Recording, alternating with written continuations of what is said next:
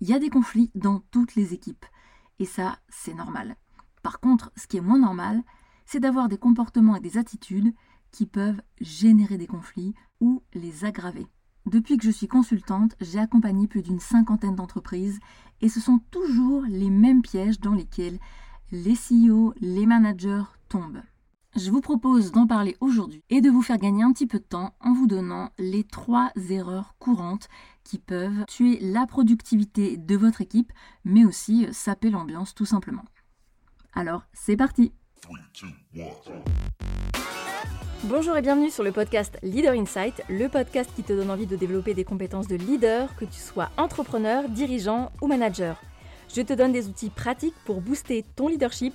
Je suis Audrey, vulgarisatrice scientifique sur la chaîne YouTube La Psy qui parle et aussi consultante en leadership pour dirigeants et managers. Ma mission, c'est de partager avec toi ma passion pour la psychologie appliquée au leadership et au management.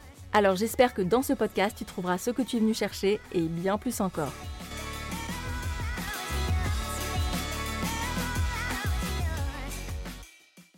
La première erreur, c'est de croire que les gens vont spontanément vous signaler un conflit. En réalité, votre équipe a beaucoup plus de raisons de ne pas le faire plutôt que de venir vous voir. Déjà parce que la plupart du temps, les collaborateurs ont peur des représailles. Soit ils ont peur d'avoir des retours négatifs de votre part, que finalement vous retourniez un petit peu la situation contre eux, soit ils pensent que si vous intervenez, eh bien la situation va peut-être s'aggraver ou s'envenimer avec euh, leurs collègues.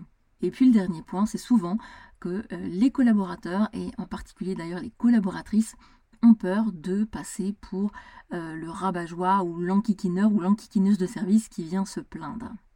Donc finalement, attendre que les gens viennent vers vous, c'est un petit peu euh, accepter bah, que vous laissez les relations se détériorer, la productivité s'effondrer dans votre entreprise.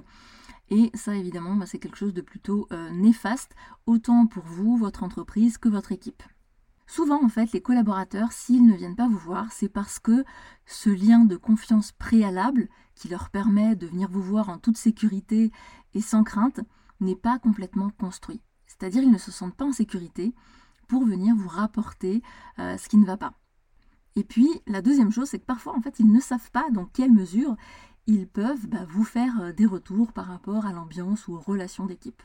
Donc si en amont, vous ne leur avez pas dit, ben voilà, moi s'il y a un conflit, un souci dans une équipe ou avec un collaborateur, eh bien je veux absolument que vous veniez m'en parler, eh bien déjà vous diminuez vos chances que vos collaborateurs, votre équipe viennent vous voir. Pensez notamment à quel point c'est difficile parfois, même avec un ami ou dans une relation de couple, de dire quand les choses ne vont pas c'est pas facile hein, d'aller vers l'autre et lui dire bah voilà, il y a telle et telle chose qui se passe pas correctement, qui ne me conviennent pas, etc.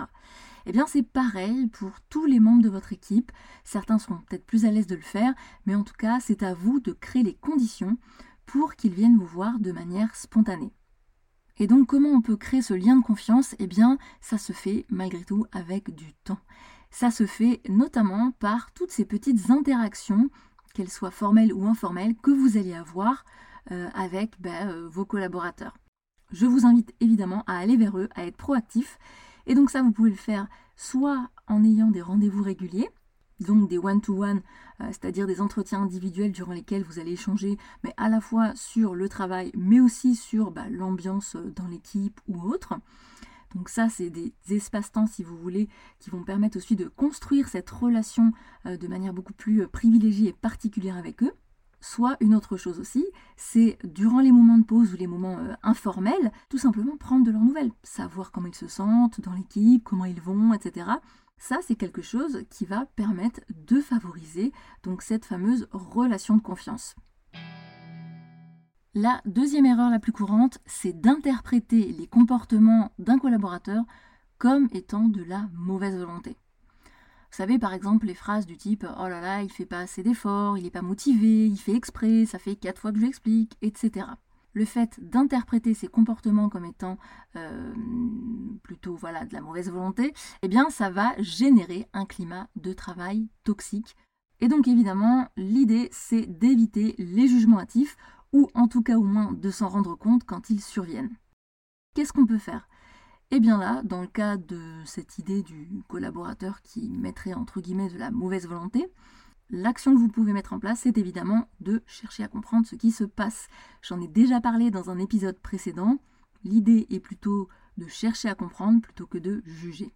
Parce que en jugeant, forcément, vous allez rester sur votre idée de départ et vous n'allez voir que ce que la personne ne fait pas Et donc petit à petit, en fait, ça va créer une relation de tension entre vous et le collaborateur, même si vous ne le dites pas explicitement, même si vous n'en parlez pas. C'est ce qu'on appelle un conflit larvé. Et ça, progressivement, en fait, eh ben, ça va avoir un impact encore plus négatif sur la motivation du collaborateur. Donc je vous le disais, la solution, c'est d'aller le voir, de lui demander, ben voilà, qu'est-ce qui se passe? Je te sens moins motivé. Euh, comment ça se fait que telle ou telle action, tu la réalises de telle manière alors qu'on en a déjà parlé auparavant On avait dit qu'on le faisait plutôt comme ça et comme ça. Bref, vous voyez l'idée. En tout cas, vous avez toujours plus à y gagner, à chercher à comprendre ce qui se passe chez l'autre, ce qui motive son comportement, plutôt que de rester sur des a priori. Quand bien même la personne serait de mauvaise volonté, eh bien c'est à vous de prendre des décisions, les décisions qui s'imposent, pour que bah, le travail d'équipe, la collaboration fonctionne de manière optimale. Et la dernière erreur, sans doute la plus classique et celle euh, que j'ai le plus entendue, c'est je ne vais pas quand même gérer leurs conflits à leur place, ils sont assez grands pour se débrouiller tout seuls. Donc finalement, quand on dit ça, c'est qu'on a choisi ce qu'on appelle de la délégation passive vous laissez euh, votre équipe se débrouiller avec les conflits, les tensions, les incompréhensions, les malentendus, et vous jugez que ce n'est pas de votre ressort. Problème, quand vous faites ça, vous laissez votre équipe créer ses propres habitudes. Le souci avec les humains, c'est que quand on les laisse faire ce qu'ils ont envie, eh bien, ils sont beaucoup plus tentés d'être dans la critique, d'être dans une interprétation négative s'il n'y a pas de règles, eh bien c'est entre guillemets l'anarchie, ou en tout cas ce sont euh, des comportements qui vont être générés et qui sont beaucoup plus susceptibles de créer des conflits, ou en tout cas des tensions, des frictions. Le problème aussi, c'est que quand vous vous dites ça, vous ignorez une des découvertes qu'on a faites sur l'être humain, c'est que les humains sont influencés par les autres. La plupart de nos comportements sont aussi influencés par comment réagissent les autres. Vous voyez bien, il y a des choses assez typiques qu'on se dit, c'est oui, bah il m'a fait ça, je lui ai fait pareil. C'est du donnant-donnant. On fonctionne beaucoup par mimétisme. Et donc si dans votre équipe, une personne commence à critiquer ouvertement une autre, derrière son dos par exemple, et donc ça c'est considéré comme étant acceptable. Et petit à petit, de manière insidieuse, eh bien vous allez avoir un collaborateur, deux collaborateurs, trois collaborateurs qui vont eux aussi venir critiquer leurs collègues sans chercher des solutions et sans être dans une communication euh, constructive. Et donc un des leviers d'action assez puissants que vous avez, c'est ce qu'on appelle la culture, la culture de travail. Et oui, en fait, la culture de travail, c'est les normes, les règles sociales euh, dans lesquelles eh bien, on va interagir ensemble. Si ces normes ne sont pas explicitées, ne sont pas mises au grand jour, ne sont pas déterminées par euh, les décideurs, eh bien, comme je vous le disais, elles vont se mettre en place de manière naturelle, ce qui, dans ce cas-là, n'est pas forcément une bonne chose. Donc, ce que vous pouvez faire, c'est tout simplement d'expliciter les règles sociales. Par exemple, ici, on ne critique pas un collègue derrière son dos. Si on a un problème avec un collègue, on va lui en parler de manière individuelle en restant focalisé sur la recherche de solutions et en essayant de comprendre son point de vue un des conseils que je donne à tous mes clients, et je peux vous dire qu'il marche extrêmement bien. Ça paraît simple dit comme ça, parce que la plupart du temps, on va se dire, ben oui, euh, finalement, expliciter les règles sociales, euh, c'est un petit peu comme infantiliser les gens. Non, pas du tout. L'être humain est influencé par les autres. Donc, une fois que vous lui donnez les règles, il n'est pas si bête quand même, et bien en fait, il a tendance à les appliquer. Parce que c'est très dur, en fait, de transgresser une règle qui a été explicité devant tout le monde. Tout simplement parce qu'on n'a pas envie d'être mal vu par les autres. Et donc maintenant, si on résume, première chose, arrêtez de croire que les gens vont spontanément venir vous signaler un conflit. Allez plutôt vers eux, soyez proactifs et entretenez ce lien de confiance dans les interactions informelles et formelles.